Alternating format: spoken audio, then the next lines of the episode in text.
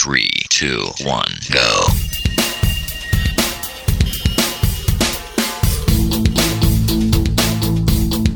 Enredando la informática que se escucha.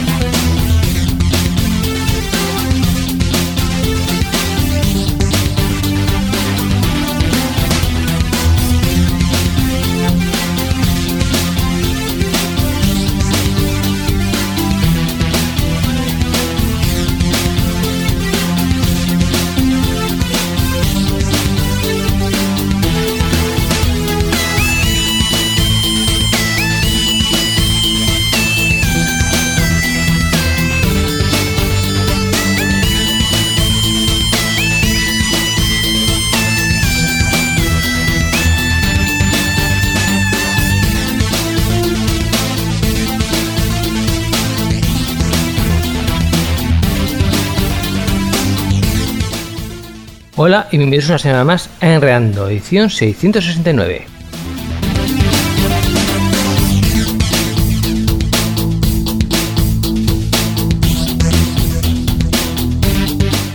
Ay, parece que fue la semana pasada cuando estamos en la 668, ¿eh? Pero bueno, el tiempo pasa y nos vamos actualizando.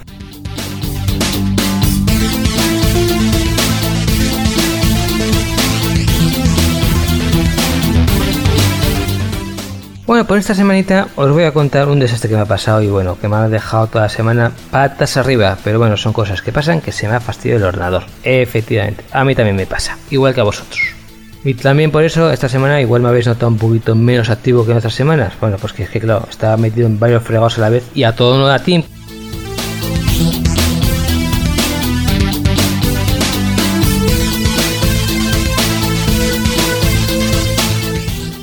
A que nos ha estropeado el ordenador es a Miguel. Él va a decir que es por el pingüino, pero no, se equivoca, es por otra cosa. Pero bueno, algo nos contará ese mundillo tan atractivo y tan bonito de negro y blanco. También tenemos noticias, como no, tal día. Además, ahí entre AMD y Intel se han montado una fritufulca muy buena.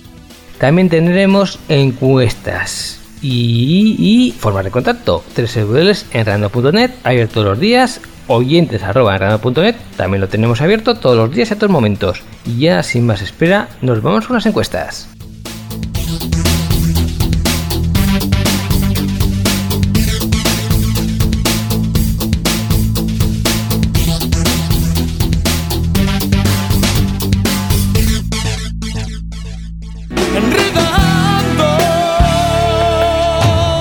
La informática que se escucha.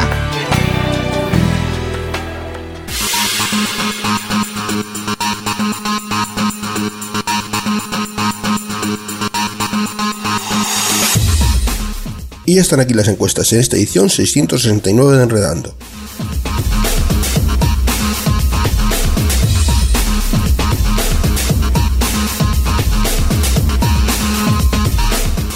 Y comenzamos porque esta semana ya nos abandona y estos son ya resultados definitivos. Y la pregunta que te realizábamos era, ¿tienes pensado apuntarte a la plataforma musical WeGo? Y los resultados tenemos solamente resultados en dos de las opciones, en dos respuestas. Eh, no, no me interesa en este tipo de servicios con un 69% y aún no lo he pensado con un 31%. Estos son los dos únicos opciones que han tenido votos y la, respuesta ganadora con un 69%, no, no me interesan este tipo de servicios. Y la pregunta que te realizábamos era, ¿tienes pensado apuntarte a la plataforma musical WeGo? Esta es la encuesta que esta semana nos dice adiós.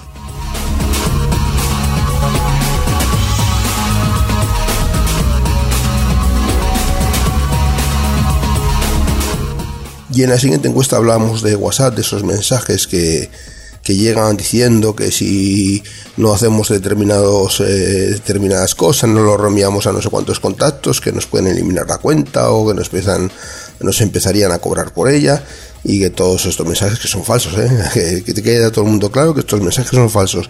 Y relativo a esto, pues va va la pregunta. ¿Has reenviado el mensaje falso de WhatsApp para que no elimine tu cuenta? Y resultados que van por el momento con un 70% no ya sé que es un mensaje falso y con un 30% no me ha llegado el mensaje. No ha habido ninguna respuesta de nadie que, haya hecho caso y haya reenviado este mensaje, pero bueno, a mí me ha llegado alguno que, me han reenviado alguno de mis contactos, así que alguno no se ha enterado que era un mensaje falso. Así que bueno, parece que nuestra audiencia sí que lo sabe eh, de forma mayoritaria que es un mensaje falso. Así que esa es la, opción que va ganando con un 70%. No, ya sé que es un mensaje falso. Y la pregunta es, ¿Has reenviado el mensaje falso de WhatsApp para que no elimine tu cuenta? Puedes votar por esta encuesta entrando a nuestra web www.enredando.net.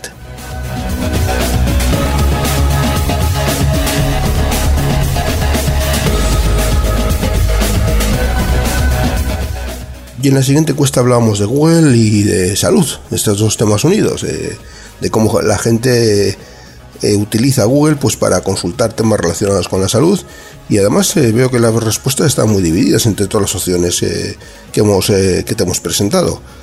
La pregunta es, ¿utilizas Google para realizar consultas sobre temas de salud? Y estos son los resultados que van por el momento. Tenemos un empate en el primer puesto con un 33%, dos opciones. Sí, no me fío de los médicos. Y sí, pero solo como segunda opinión. Estas están empatadas un 33%. Con un 22% de vuestras opiniones no pero no me importaría buscarla. Con un 11% no. Hay mucha información falsa sobre salud en la red. Y por último, con un 1% nunca se me había ocurrido. el resultado mayoritario tenemos dos, eh, dos opciones con, empatadas en, en primer puesto con un 33%. Sí, no me fío de los médicos. Y sí, pero solo como segunda opinión. Y la pregunta que te realizamos es, ¿utilizas Google para realizar consultas sobre temas de salud? Puedes votar por esta encuesta entrando a nuestra web www.enredando.net.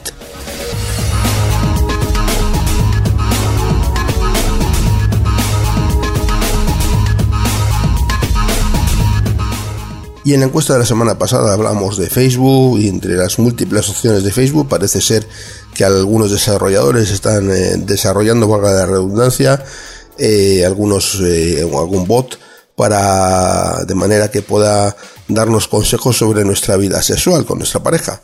Y esta es la pregunta que, que realizamos la semana pasada. ¿Utilizarías un bot de Facebook para recibir consejos sobre la vida sexual con tu pareja? Y los resultados que van por el momento tenemos un empate, un 50% de opiniones para dos opciones solamente y un 50% cada una. No, creo que hay mejores opciones y no es algo muy íntimo. O sea, el 100% que no, por diferentes motivos, pero bueno, el 100% que no al final. Y la pregunta que te realizamos, que es la de la semana pasada, ¿utilizarías un bot de Facebook para recibir consejos sobre la vida sexual con tu pareja? Puedes votar por esta encuesta entrando a nuestra web www.enredando.net.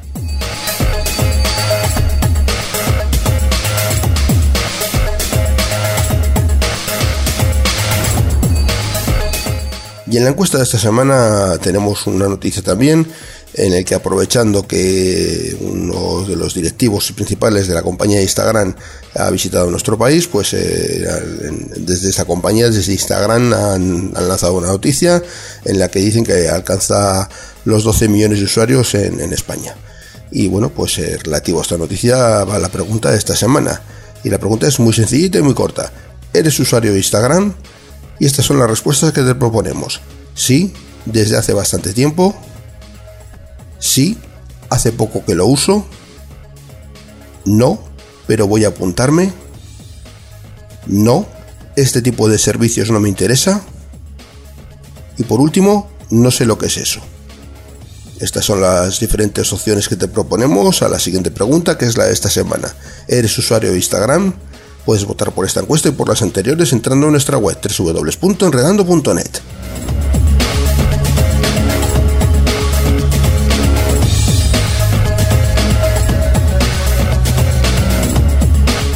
Y ya está aquí nuevamente Mortanauta, que nos trae la sección de consultas F1.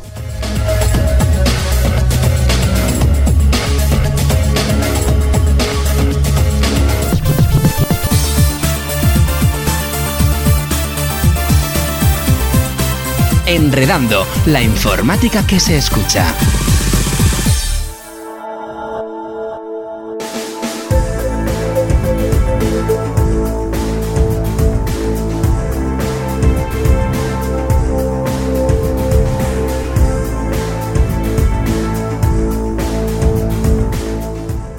Bueno, yo os he dicho más que una vez que hasta las mejores familias pasan cosas.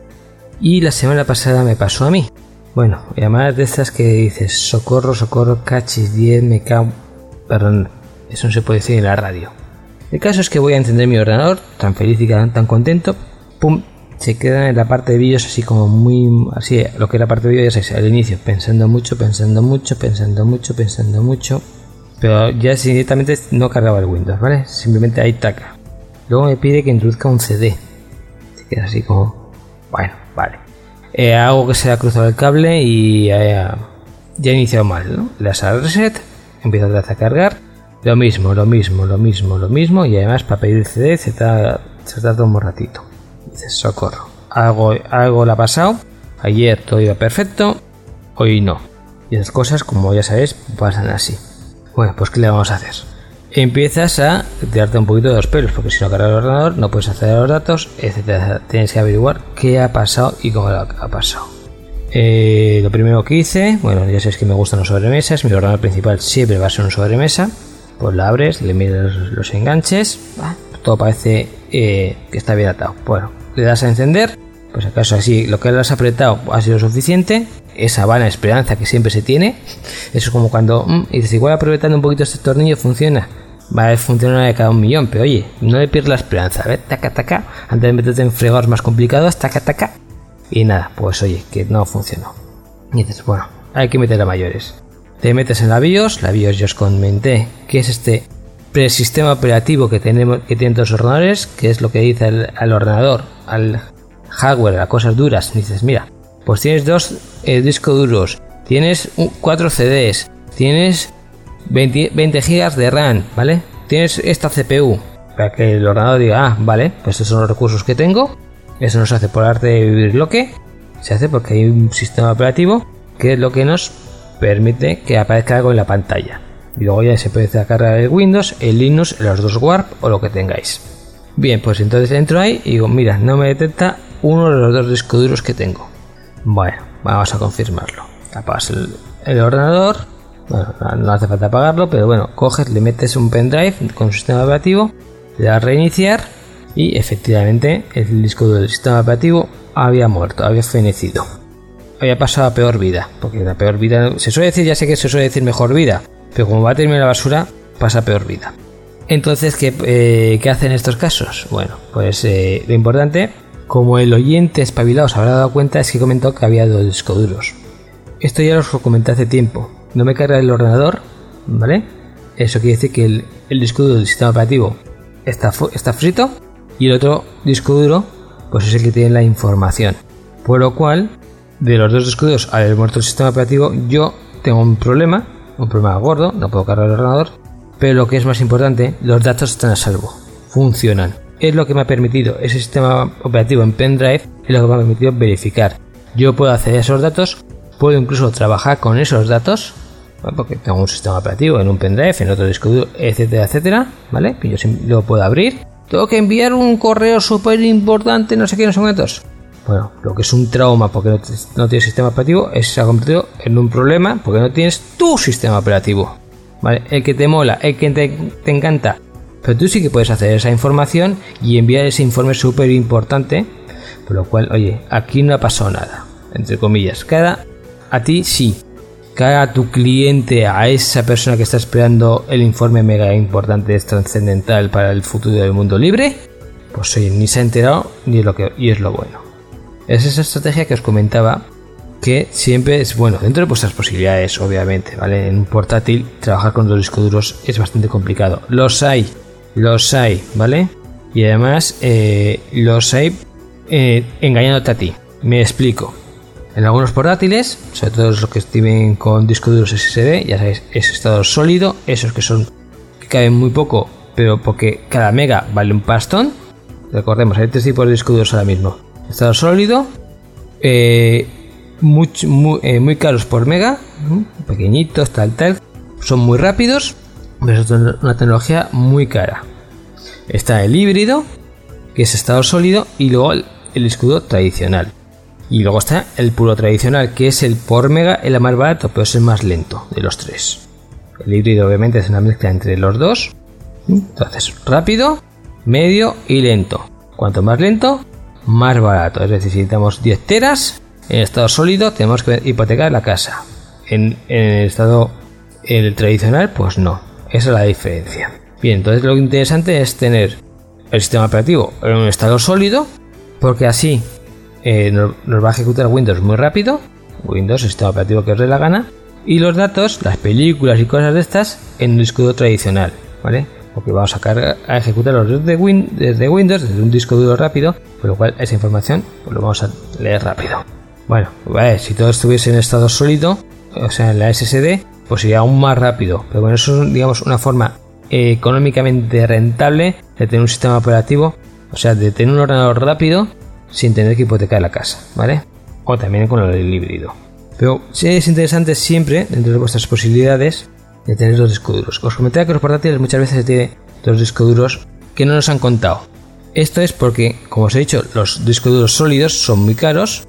Entonces, para hacer 120, por ejemplo, de disco duro, cogen y, ponen dos discos duros de 60. Esto, mediante un sistema de estos de RAID, le hacen creer a Windows que es el mismo disco duro y tú, a efectos, no te, coscas, ¿vale? Pero si vamos a ver los discos duros a través de bueno, administrador de dispositivos, veremos que son dos discos duros, que Windows interpreta como uno, pero en verdad que son dos. Aquí sí que podremos, por ejemplo, que estamos hablando de un portátil, hacer esa historia, coger un disco duro como sistema operativo y otro solo para los datos. De esta forma, como si os ha pasado a mí, que se ha estropeado el disco del sistema operativo, pues los datos siempre están a salvo. Si hubieses pasado al revés, por lo menos también podríamos iniciar el ordenador. Siempre es mejor tenerlo separado. Es un consejo personal que os doy, porque que os digo, por ejemplo, en este caso ha sido un problema, pero los datos los ha salvado. Un disco entero que es irrecuperable, pero ya mí los datos no me han afectado. Por supuesto, siempre con seguridad, etcétera, etcétera, etcétera, pero bueno, oye, en este caso no ha hecho ni siquiera falta. Bien, como habéis visto, a través de la BIOS hemos averiguado que el disco duro no nos lo reconocía, por lo cual posiblemente estuviese estropeado. Y recalco lo de posiblemente, porque también pudiese ser que el enganche de la placa base donde estemos puesto ese disco duro, pues ha estropeado, ¿por qué no? Como se ha estropeado el enganche en la placa base, pues no le llega la señal, por lo cual el disco duro, la placa base no lo ve. Simplemente cambiamos el enganche a otro lugar, que sea compatible, obviamente, si en este caso es un SATA, pues a otro conector SATA, y a ver si así, por arte de bloque, pues no lo reconoce y hemos resuelto el problema. Sigue siendo que la placa base tiene un conector estropeado, pero mejor eso que tener que cambiar un disco duro y pasarse todo un día instalando cosas. Vale, pues entonces otra prueba que se puede hacer. También nos lo va a decir la BIOS, si esto funciona no hacemos, o no funciona. Apagamos el ordenador, hacemos el cambio, volvemos a entender, entramos en la BIOS, F2, F12, suprimir dependiendo de cada ordenador, y nos va a detectar si está ese disco duro ahí o no. Si no lo sigue sin detectar, y en mi caso yo he hecho otra tercera prueba, porque yo, digamos, puedo emular eh, una placa base. No soy especialmente listo. Soy, es que simplemente hay un aparato de 10 euros que lo hace. Que es simplemente una pequeña fuente de alimentación con un conector un convertidor de SATA a USB. SATA, como se puede interpretar, es el conector tradicional de los discos duros, ¿vale? De unos años acá. Antes era ID. Bien, entonces con este conversor de SATA a USB, pues lo intento conectar como si fuese un disco duro externo. Y si tampoco con esto me lo ve, pues mira, es que ya blanco y en botella. Ya no pierdo más tiempo. Es que ese disco duro, por razón ABC, que eso no nos lo comentan nunca, pues mira, ha muerto de la noche a la mañana. Solución, pues corre a la tienda, taca, taca, taca, taca, y comprar otro disco duro. No queda otra. ¿Es un trauma? Sí. ¿Es horrible? No. Como habéis visto, los datos, que es lo importante, siempre, siempre recalco que es importante, aunque eso no que tengamos que hacer copias de seguridad, que eso ya os he dicho, que es fundamental. Bueno, otra cuestión, por ejemplo, el virus de WannaCry famoso, que hubiese eh, quitado nuestros discos duros, pues también, eh, vale, nos hubiese dejado el sistema operativo, pero también los datos no hubiesen entrado, posiblemente, posiblemente, porque los virus ya sabéis que son muy malotes y no sé, y hay algunos que hasta lo detectarían, pero un virus estos de ransomware, pues nos bloquearía lo que es el sistema operativo, pero los datos como están en nuestro disco duro, pues los hemos protegido.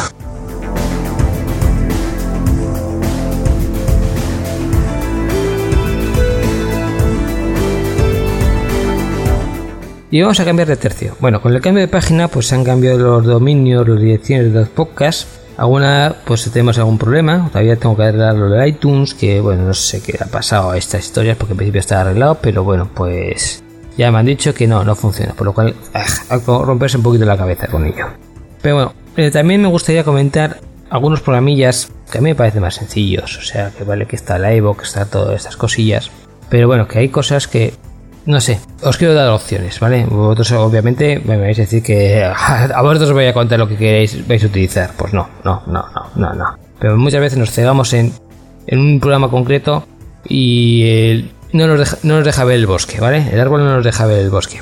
Bueno, hay un programita que es portable, es muy sencillo, es muy tonto, ¿vale? Muy básico y además que funciona, haga lo que haga, ¿vale? Con viento y marea. Simplemente tenemos que meter la edición RSS del podcast que queramos escuchar, que bueno, si el tío es medianamente decente, pues es lo que siempre va a tener la RSS y luego ya se complica la vida con iVoox, con iTunes, iTunes, con estas cosas que también tenemos, nosotros tenemos cuatro, creo me parece recordar. Pues bueno, eh, el tercero es Cream, una cosa de estas. Bueno, eh, efectivamente, em, digamos que el troncal, el que siempre funciona, es el RSS, ¿vale? También en iTunes también hay una opción para descargarte los podcasts en RSS. Y a mí es la que más me gusta, sinceramente, de los podcasts que sigo, porque es lo más sencillo y lo que funciona mejor. El otro era el Miro, que también lo que tenemos. Bueno, entonces hay un programita que se llama Gpowder. Os pondré la dirección, es portable, y ese básicamente le metemos la edición RSS de los podcasts que queramos y el chico dice, bueno, pues cada X tiempo, está predeterminado por cada 20 minutos, podemos poner más, podemos poner menos, podemos poner que nos actualice, pues simplemente consulta los RSS de los podcasts que, sigáis y os dice si hay una nueva versión y os la descarga. Incluso os la pasaría al dispositivo de escucha. Es decir, tenéis, por ejemplo, un iPod, un iPod o bueno, tenéis un móvil, pues este se engancharía con ello, te envía esto, pues de forma que tú simplemente lo reproduces sin más. Lo puedes reproducir en un ordenador, que te baja el archivo de audio, pero también te lo traspasaría al dispositivo multimedia que vosotros utilicéis, por lo cual me parece que es una cosa bastante majilla. Yo incluso lo utilizaría sin sincronización automática, porque tener una aplicación mirando a ese podcast nuevo, cuando tenemos 15 eh, audios por escuchar, pues nada. Simplemente una vez a la semana cogemos, la, vamos a actualizar, descargamos los nuevos podcasts que tengamos. Eso depende del uso que hagáis vosotros de los podcasts, obviamente. Si sois esa gente, si sois de esas personas que todo el rato estáis escuchando podcasts, pues en vez de una vez a la semana, yo soy más modesto, una vez a la semana, pues sea una vez al día, ¿vale? O una vez cada a la mañana y otra a la tarde, según vosotros veáis, ¿vale? Pero, por ejemplo, le damos a actualizar, pues lo dejáis automático. Me estoy, igual me estoy liando mucho. Lo dejáis automático al que quiera y el que quiera lo deje manual, ¿vale? Y siempre os descargan o lo paséis a mano al dispositivo multimedia o que se encargue él. es muy sencillo, aguanta todo, portable, gratis, etcétera, etcétera. La dirección os lo voy a dejar en la versión portable y no tiene mucho más misterio. Ya veis que es mm, a prueba de tontos, para decirlo de alguna forma, ¿vale? Además está en castellano. Sin más, pues nada, hemos terminado esta semanita. A mí todavía me queda trabajo por hacer, como no. Y hasta la próxima semana. Recordamos que tenemos la página web, que es www.reglando.net, y luego con su sección en el foro, que es de F1, para si acaso se os explota el ordenador. Y luego también el correo electrónico f1.net. Sin más espera ni dilación, pues lo dejamos aquí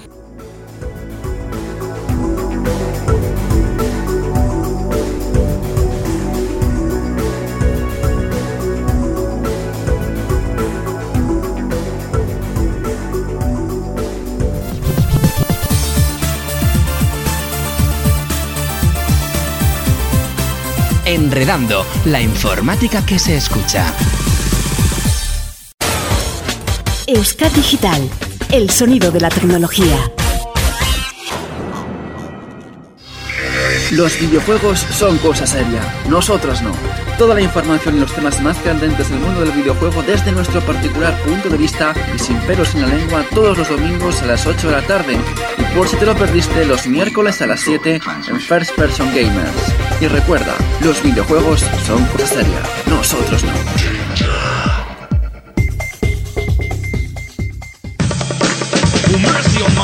mercy.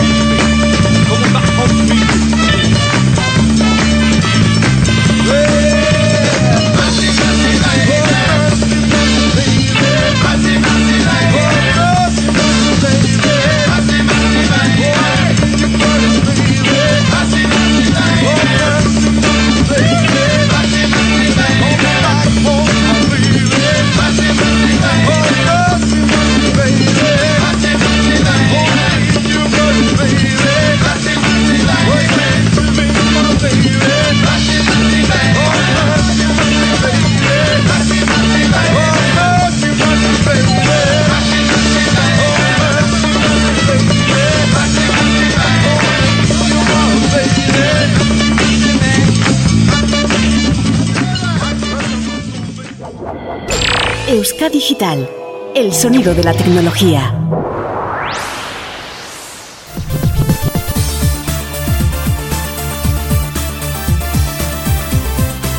Enredando, la informática que se escucha.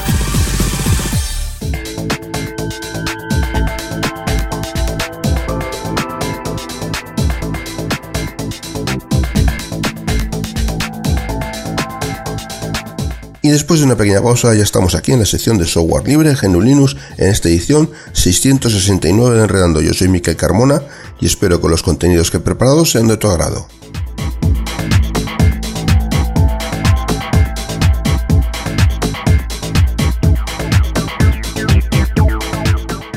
Y como en el mundo del software libre no solamente hay programas, software, distribuciones, etcétera, etcétera, sino que también hay personas, vamos a hablar de, personas relacionadas con el mundo del software libre. Ya estuvimos hablando el año pasado eh, largo y tendido de diferentes personas que han aportado unos más, otros menos, unos durante un tiempo y luego ya no.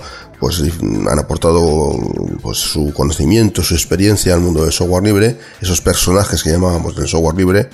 Y bueno, nos quedaban por ahí algún par de ellos, uno de ellos hemos hablado también hace, hace unos cuantos programas, y nos queda pendiente hablar de una única persona en principio no tenemos para, para hablar de nadie más, pero bueno, si algún oyente pues eh, piensa que no hemos comentado, no hemos hablado de alguien que le parece interesante, que ha aportado algo importante dentro del mundo del software libre, pues, nos puede indicar en las direcciones de, contacto de, esta sección, pues oye, no habéis hablado de tal persona, pues, me, interés, me parecería que, que, esa persona pues, ha aportado mucho al mundo del software libre, podéis hablar de él, tal, pues bueno, lo estudiaríamos y si es interesante y nos parece procedente, pues lo incluiríamos también pues para poder hablar de estas personas relacionadas con el mundo del software libre.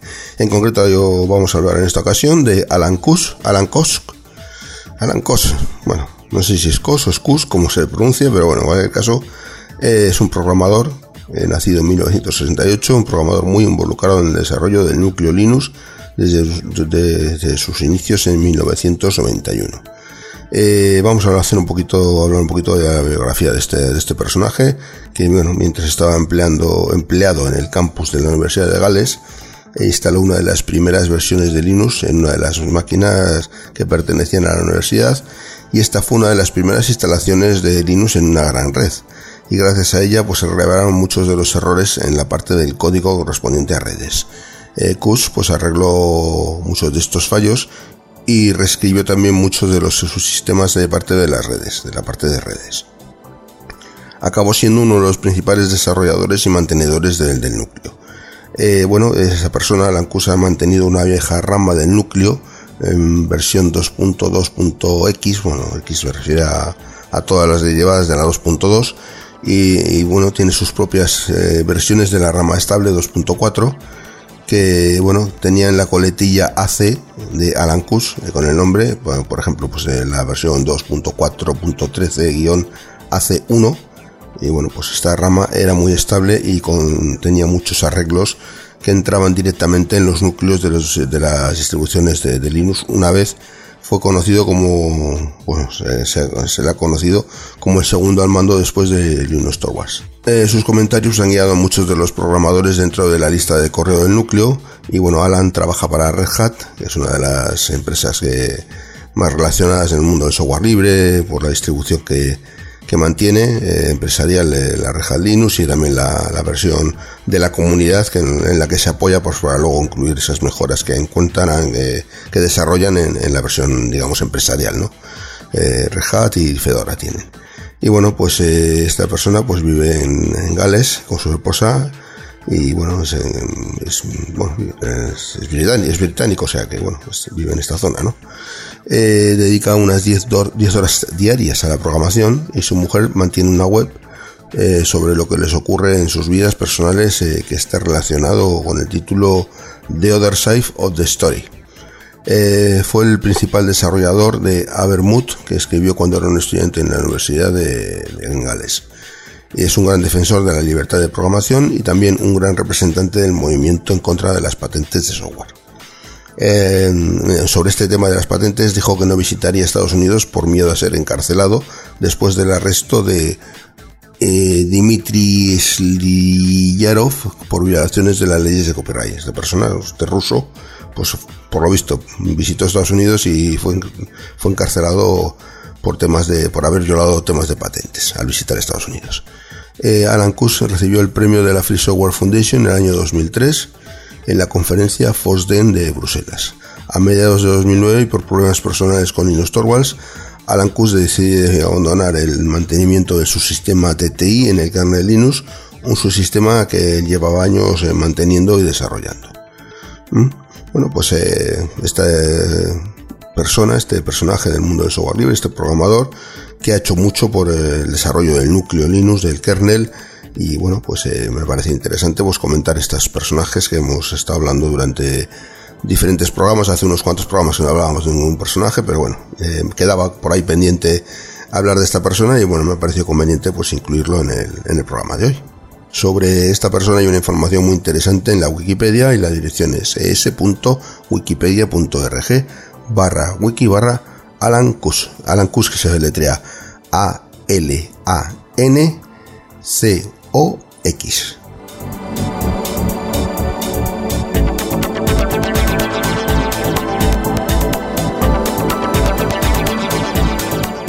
Y para aligerar un poquito más la sección y que no sea, sea todo tan denso y tan, tan profundo, vamos a hablar de juegos, vamos a jugar, ¿no? Nos ponemos juguetones y en concreto vamos a hablar de una plataforma abierta de juegos llamada Lutris. Lutris, eh, y bueno, hablamos de ella porque nunca habíamos hablado en esta sección de esta, de esta plataforma abierta y además aprovechamos que tiene nueva versión, la versión 0.4.10. ¿m? Eh, bueno, pues hace unos meses ha sido liberada la versión 0.4 de Lutris, la plataforma abierta de juegos que agrupa una gran cantidad de emuladores y juegos que funcionan en GNU Linux. Y bueno, pues eh, esta eh, hace unos cuantos días, pues eh, esta plataforma ha liberado la versión de mantenimiento, la 0410, la cual tiene varias correcciones eh, y por supuesto em, mantiene el entorno de desarrollo bueno, en, Python 3. ¿no?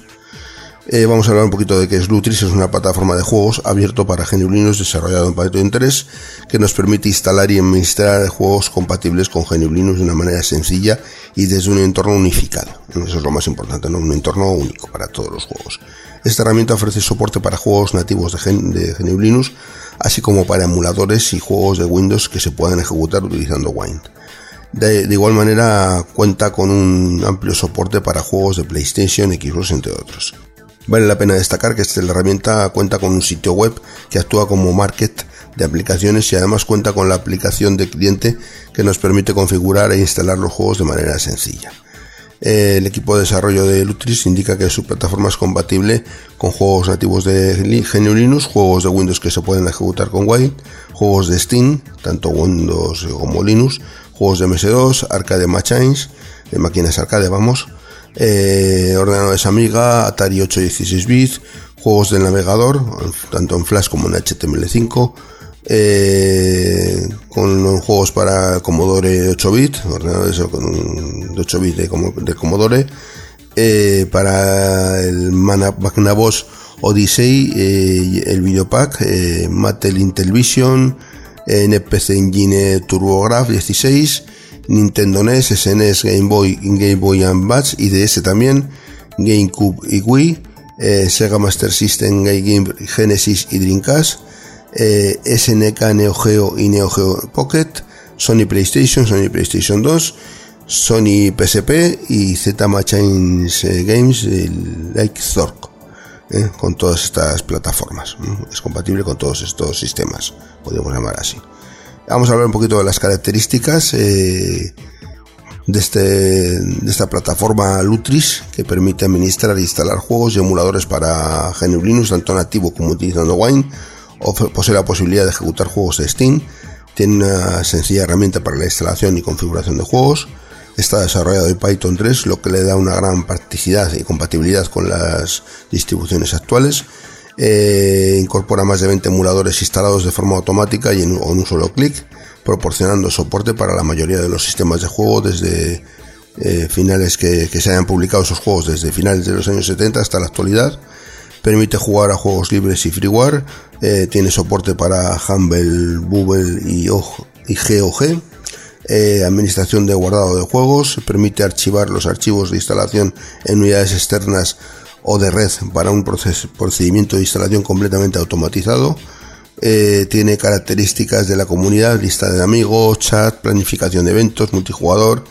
Y bueno, Bluetooth debería funcionar en cualquier plataforma GNU Linux moderna, pero es oficialmente compatible con Debian Testing, Ubuntu LTS, Fedora, Gentoo, Arch Linux, eh, Mageia y OpenSUSE.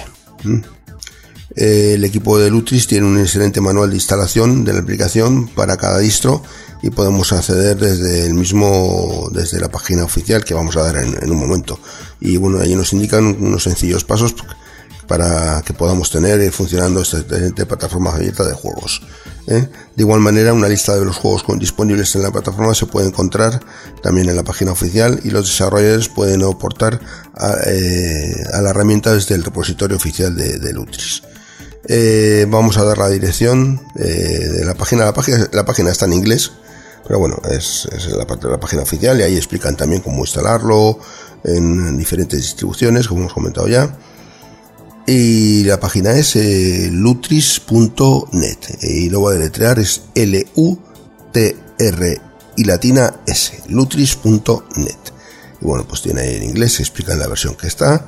Eh, viene toda la información, pero eso viene, viene todo en inglés. Y en la parte de download, pues explican en Ubuntu que pues tienen, tienen compatibles con Debian y Ubuntu están disponibles en y para Debian dice cómo hay que hacerlo, cómo hay los comandos que hay que introducir, pues hay que eh, incluir unos repositorios de, propios de ellos y bueno, luego simplemente con eh, descargándolo con, con apt-get pues puedes, puedes instalarlo dentro de, tu sistema Debian eh, Ubuntu, que bueno, serían parecidos, es para, o sea, para los dos tienen los mismos parecidos, unos pasos comunes y bueno, pues eh, y otros pasos que son propios de cada distribución.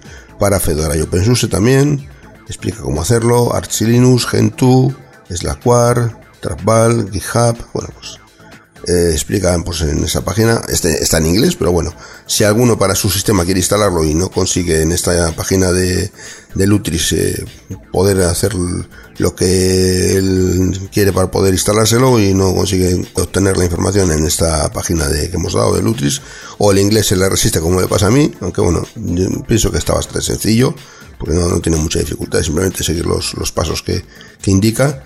Y si tiene problemas cualquiera pues si mira pues en mi sistema no consigo no consigo instalarlo. Que me lo comente que me mande un correo y oye cómo se hace para poder instalarlo en tal y comentaremos cómo, cómo hacerlo y aparte de decírselo directamente pues lo comentaremos a todos los, oyentes y bueno simplemente terminar para terminar recordar eh, una vez más la dirección oficial de, la página que es la, la información que tenemos, que es lutris.net, L-U-T-R y latina S.net.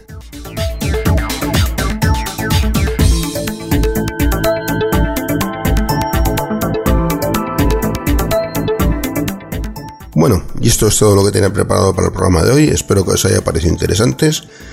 Y solamente me queda recordar que tenemos a vuestra disposición una forma de contacto, aparte del foro en la página de Enredando, o tenemos un correo electrónico y la dirección es sl.enredando.net, sl de software libre. Y bueno, pues eh, ya a continuación vuelve Mortanauta y nos trae la sección de las noticias.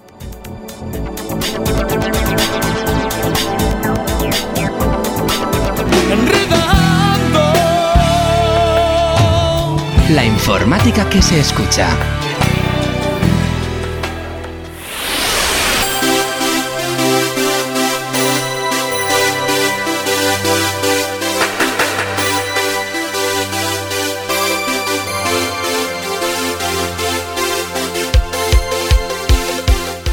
Y llegaremos ya a las noticias. Bueno, os sonará que hace ya un tiempo, pues AMD sacudió el mundo de los procesadores sacando una cosa que se llama.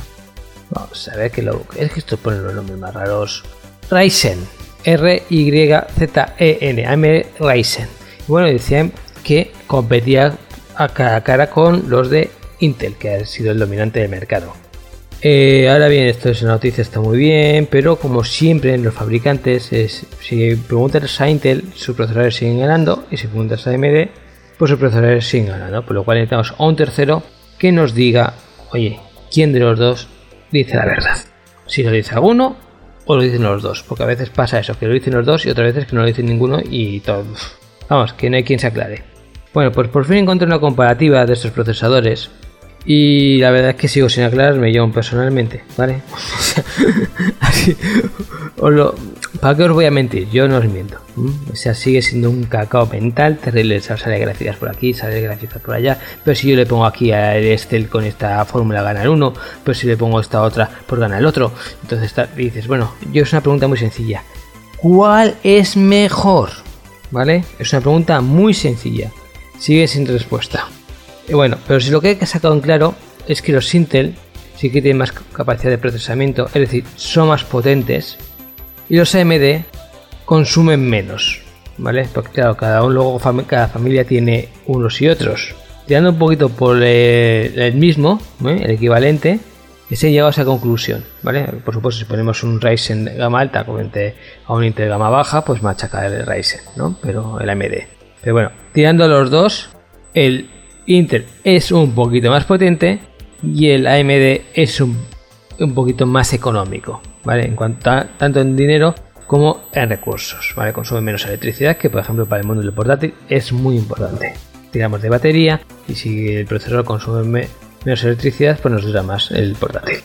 Tan sencillo como eso. Además también tenemos el tema de calentamiento, etcétera, etcétera. Vale, el resumen sería ese. Eh, AMD menos consumo, Intel más potencia. Claro, eso hasta esta semana. Porque a los de Intel dicen, "Mm, estos de AMD se nos suben a la chepa. No puede ser. Ya han sacado el Intel Core i9. Hasta ahora tenemos el i7, i5, es lo que estamos trabajando, ¿vale? Pues han sacado el i9 con 18 núcleos. ¿Os acordáis cuando solo tenía un núcleo? No hace tanto. Y ya los, de doble, núcleo, wow, ya la leche. Cuatro núcleos, ya la, el acabose. Pues bueno, ya estamos en 16 nu- 18 núcleos, perdona. Lo cual, bastante ya. Esto va a montarse en la, en la placa de ellos. De momento, obviamente, lo que son otros fabricantes de marca no tienen, por lo cual han sacado el procesador y una placa para enchufar ese procesador que se llama placa Intel X299. Precios no han salido todavía, pero sí que parece que van a pedir unos 2.000 dólares por el procesador solo, solo por el procesador. Algo menos en euros, pero bueno, esta es la otra generación y 18 núcleos de hyperthreading nos llevan hasta los 16 hilos. Para poner los hilos, eso necesito otro artículo para poner que me lo aclare. Pero me imagino que sean vías de comunicación. Cada 36, 18 por, 18 por 2 sale 33, por lo cual es una, una comunicación de entrada y salida. Total, que el- los procesadores cada vez más potentes, pero siguen siendo igual de liosos. Yo me acuerdo cuando era 286 y el 286 era más potente, muy clarito. Ahora ya lo han liado tanto, no hay quien se aclare.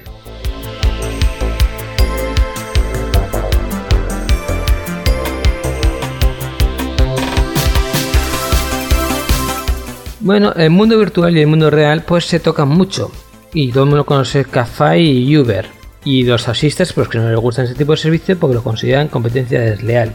Es decir, ellos tienen que pagar una licencia, tienen que pagar unos impuestos, tienen que acogerse a una determinada normativa. Y los de Uber y de pues como que es como es más libre, etcétera, etcétera. Pueden ofrecer precios más baratos porque no tienen que pagar licencias y tal. Y entonces como que están haciendo servicio de taxi según los taxistas, según Uber, ¿no? Y entonces, bueno, competencia real. El caso es que, como os digo siempre, estos dos mundos, el virtual y el real, se están tocando continuamente. Ha habido una huelga bastante salvaje de taxis que ha parado varios aeropuertos. ¿Cómo va a terminar la cosa? Pues no lo sabemos. Pero bueno, nos vamos a ir a otra noticia más chula. Porque los chicos de Intel, que esto se me ha pasado, iba, iba a decir, ya sabes que me gusta hacerlo en taco, pero se me ha pasado. Y es que van a sacar para agosto un Intel Compute Car. Y va a decir, ¿y eso qué es? Bueno, pues una tarjeta de crédito, ¿eh? Es de ese tamaño, pero con uno, que es un ordenador. Y la capacidad de esto, vamos a ver que lo tiene aquí abajo. Hay varios modelos, tenemos el... Además, bastante impresionantes. Bueno, tenemos, el- no me ponen aquí, no- bueno, i5 y ya tal, tal. Bueno, vamos a ver, uno que tiene 4 GB de, memo- de memoria DDR3, dame, eso es, todos coinciden en eso. Luego el disco duro, hay dos que tienen 64 GB y otros 128 GB de memoria, no está nada mal. Y luego, por supuesto, tiene el Bluetooth y Wi-Fi. Mm, no está mal. También cambia la tarjeta de uno a otro. Pero bueno, es un ordenador en nuestra carterita del tamaño de una tarjeta de crédito, literalmente. Muy chulo. ¿Cuánto piden por ello? Todavía no lo tenemos. Pero muy chulo.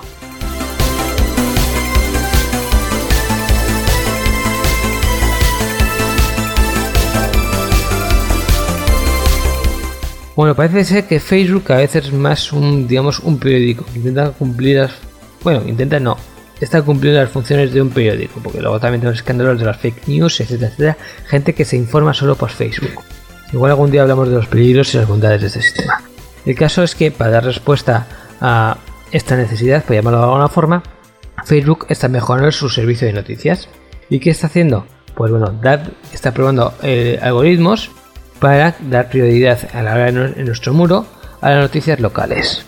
Para ello, pues bueno, parece que una especie, cada vez están muy pruebas, por lo cual está muy verde, ¿no? Que los eh, anunciantes, los periodistas, por decirlo de alguna forma, tendrán que poner una especie de etiqueta, lee, Facebook leerá esa etiqueta y entonces nos lo pone ya en la- antes de la noticia internacional nos pone, oye, que mira, que en nuestro pueblo, pues mira, se acaso fulana con mengana. O que mira, se ha caído o eh, la iglesia de no sé dónde, pero siempre dando prioridad a nuestras noticias de alrededor. Por supuesto, primero esto va a pasar, primero van a tener que dejar de probarlo, luego será en Estados Unidos y luego ya para el resto del mundo.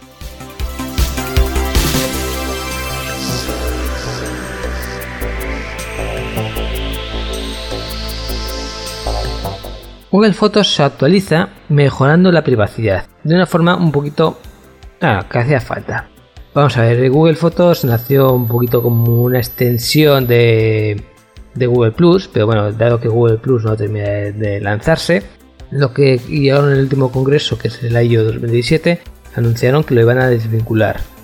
Antes estaban muy pegaditos, aunque parezca que no, pero estaban muy pegaditos. Ya dicen, bueno, pues que vayan un poquito más por libre. Vamos a dar funciones a, Google Fotos, ¿vale? Que no esté tan parentado como Google Plus. Y vamos a hacer que sea un elemento que puede triunfar por sí solo. De hecho, es que no le va mal en eso. Bueno, lo que pasa es que para esto, pues está un poquito manco. Entre las cosas que se echaban falta es que tú puedes crear un álbum para ti solo, para tu propio disfrute. Bueno, pues esto ya es lo han creado. Entonces tú ahora mismo, las fotos que tienes eh, colgadas o subidas o en la nube de Google Fotos, pues puedes decirle, oye, mira, esto que solo lo vea yo, que hasta ahora, pues, aunque parece mentira, esa opción pues no está incluida.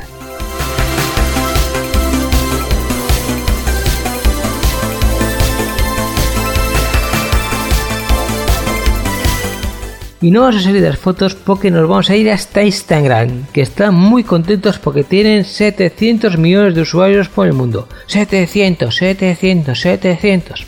Bueno, de ellos el 20% son Estados Unidos y el 80% restante pues, de estos países, ¿vale? ¿Y cuántos en España? Pues la friolera de 12 millones de usuarios. A mí estas cifras la verdad que me asustan un poquito. Daos cuenta que en España somos 46 millones de personas. Dos de ellas 12 tienen Instagram. Hay que tener en cuenta eh, niños, ancianos, etcétera. Quiere decir que el 26% de la población total del país tiene Instagram. Incluyendo niños, ancianos, etcétera, etcétera. Por lo cual sí, la verdad es que me llama la atención.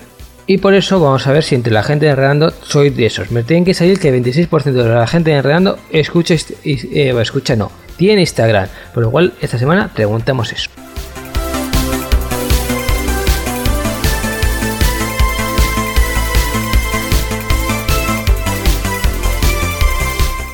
Seguramente todavía os acordáis de Pokémon Go. Más de dos fijos que lo tenéis instalado, aunque no vayáis a confesar en público. Acaban de sacar Pokémon Magikarp Jam para Android y iOS. El juego del concepto no he terminado mucho de entender, pero básicamente es pescar un Pokémon llamado Magikarp, entrenarle con un saco de boxeo y esas cosas para que sea más fuerte, más fuerte, más fuerte y darle comer comidas especiales, etcétera, etcétera. Y así conseguimos que salte más que nadie. Un pez. No, a ver, yo no lo entiendo. Pero bueno, es lo que he visto en el vídeo, ¿vale? Si pega el pelotazo, la mitad del pelotazo que Pokémon, vosotros también lo vais a ver.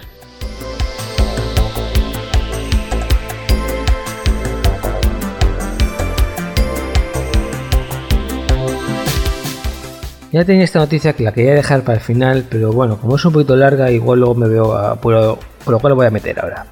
Sacado un estudio que dice que uno de cada tres usuarios miente en internet sobre su identidad. Yo creo que se ha quedado un poquito parco. Por lo menos alguna vez yo creo que todos hemos mentido nuestra identidad en internet. En parte porque es que nos la piden muchas veces y no siempre tendríamos que darla, ¿vale? Pero se abusa de pedirla, por lo cual ante el abuso de pedir, el, abu- el abuso de no darla. Bueno, el caso es que una startup española llamada Ocelot, Ocelot, eso es, la primera es un H, por lo cual depende cómo lo pronuncias, ha hecho una estimación y dice que en España simplemente por esta cuestión se pierden 1.600 millones y a 80.000 millones a nivel mundial. Bien, eh, normalmente para verificar nuestra identidad nos piden el DNI y con eso ya pues ellos se quedan como que realmente somos nosotros. Obviamente si yo tengo el DNI de otra persona y lo pongo a realizar una compra de un frigorífico, pongo el DNI, pongo su tarjeta de crédito, etcétera, etcétera, pues el, el vendedor pues me dice todos los datos son correctos, ¿vale? Todos los datos parece que bien, los he contrastado, pero no tiene otra forma válidas para verificarlo, ¿vale? En verdad no nos está viendo quiénes somos. Así como en la tienda, pues mira, sacamos, saca el DNI, mira, vemos la foto, para se parece o no se parece, pues a, eh, a nivel de internet no existe. Entonces esta compañía, Ocelot, eh, ofrece una solución para esto. Obviamente contratando sus servicios, ¿vale? Esto lo que hacen es eh, utilizar el Big Data, que tantas veces hemos oído hablar. Entonces, básicamente, lo que contrastan es la información que sale en nuestro ordenador. Y si una vez hemos dicho que somos Juan y otra vez hemos dicho que somos Pepa, bueno, pues en esa casa pueden venir Juan y Pepa.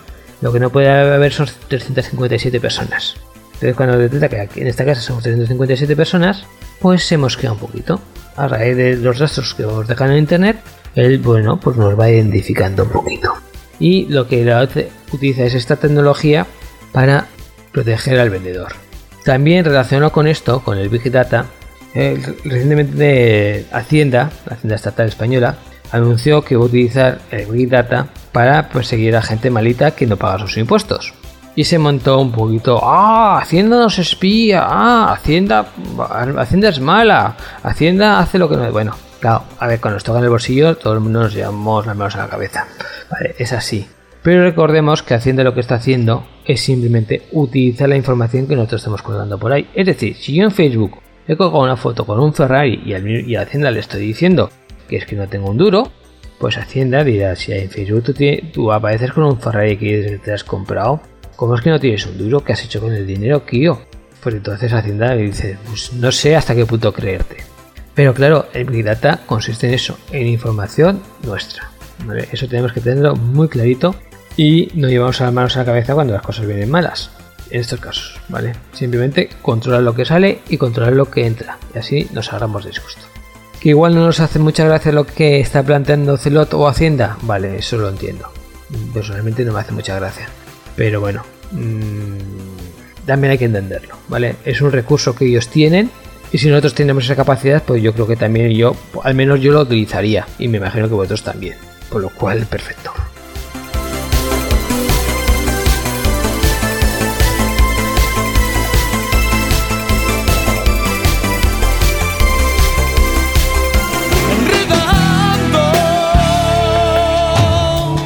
Informática que se escucha.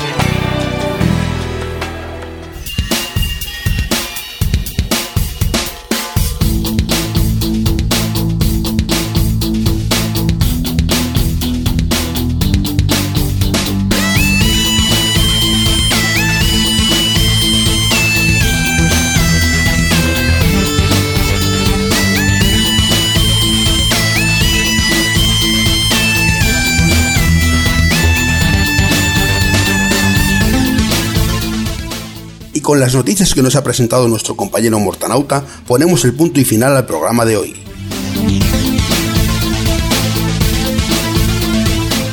Te recuerdo que puedes participar visitando nuestra web en www.enredando.net o a través del correo electrónico escribiendo un mensaje a oyentes@enredando.net. Repetimos, oyentes@enredando.net.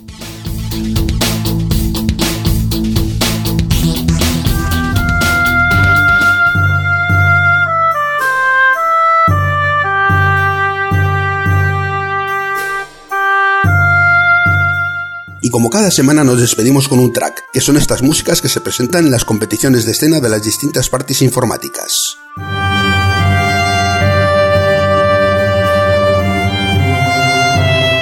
Esto es todo. La semana que viene Enredando vuelve hasta ti. Hasta dentro de 7 días.